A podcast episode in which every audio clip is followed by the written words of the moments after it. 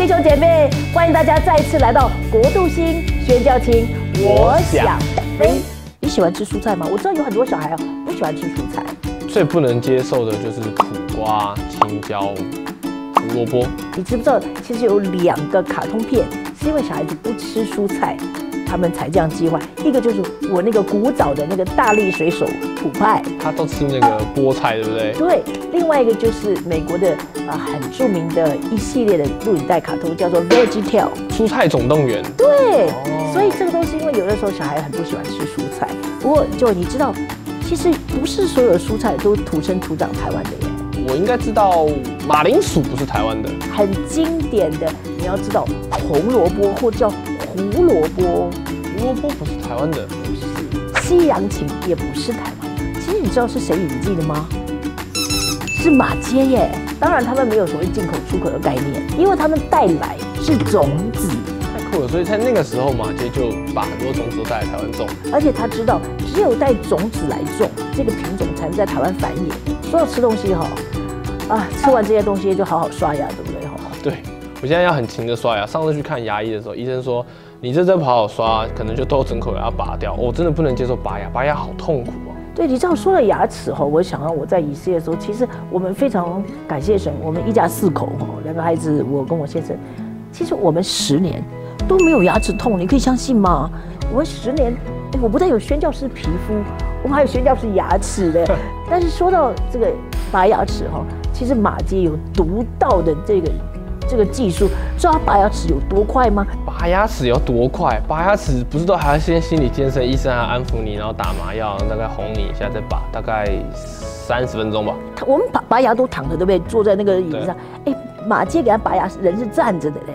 那有一次，马街呢曾经一口气拔了一百颗牙齿。哇塞，那他这样不就是一直拔、一直拔、一直拔？对，而且其实他拔的非常有果效，不但拔牙，还帮人家处理这个蛀牙。你知道在马街这个纪念馆里面，听听说还有摆了一罐牙齿。他就等于是在地帮助了很多台湾人，这样到处拔牙。我觉得就是专业宣教的概念。其实我们要说到宣教教育，我特别要鼓励年轻人。很多人满腔热血要去宣教，没有错。可是我觉得在现在这个时代。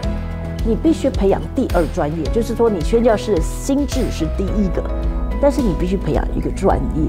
所以你看，像马杰他来，为什么可以经历那么多教会，被人家所接受？其实他行医，即或是拔牙，都非常有帮助。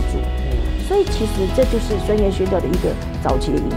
有人问我说，什么样专业最好？当然，我觉得如果是你是医疗。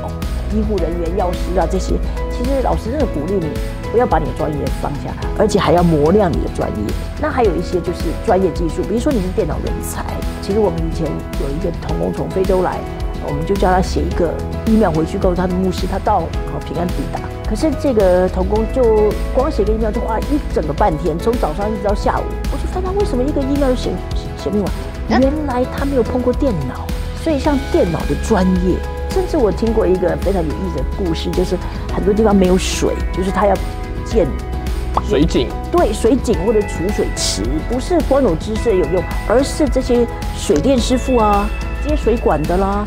所以如果你是 maintenance，你会很会修这个修那个，其实非常有用。如果你想要去宣教，即使你不做宣教师，也做后方的宣教师。所以像马街，你看他的护卫医馆配以这样的专业，使得他在民众里面。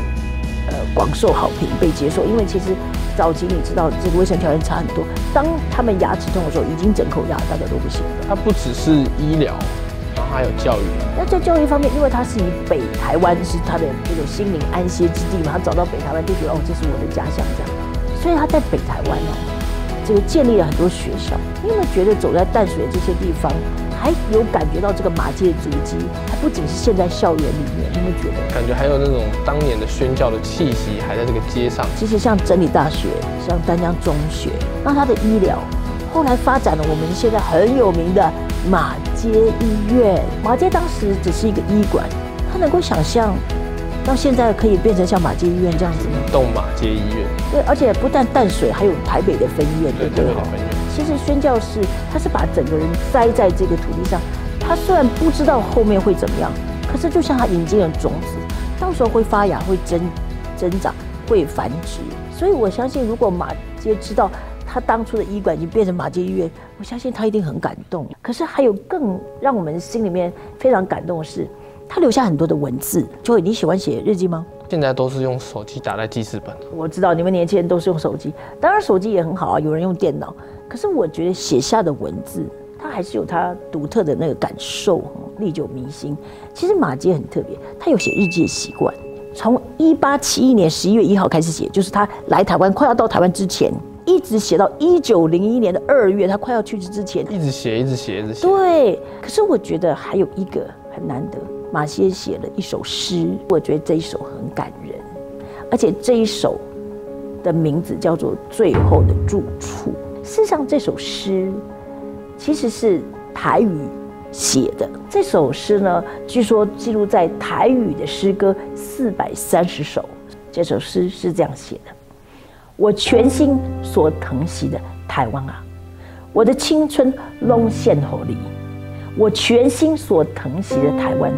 我一生的欢喜都在此。我在云雾中看见山林，从云中细孔观望全地，波澜大海，遥远的对岸，我爱意在此眺望无息。我心未曾割离的台湾啊，我人生拢献给你。我心未曾割离的台湾啊，我一生的快乐拢抵家。盼望我人生的续尾站。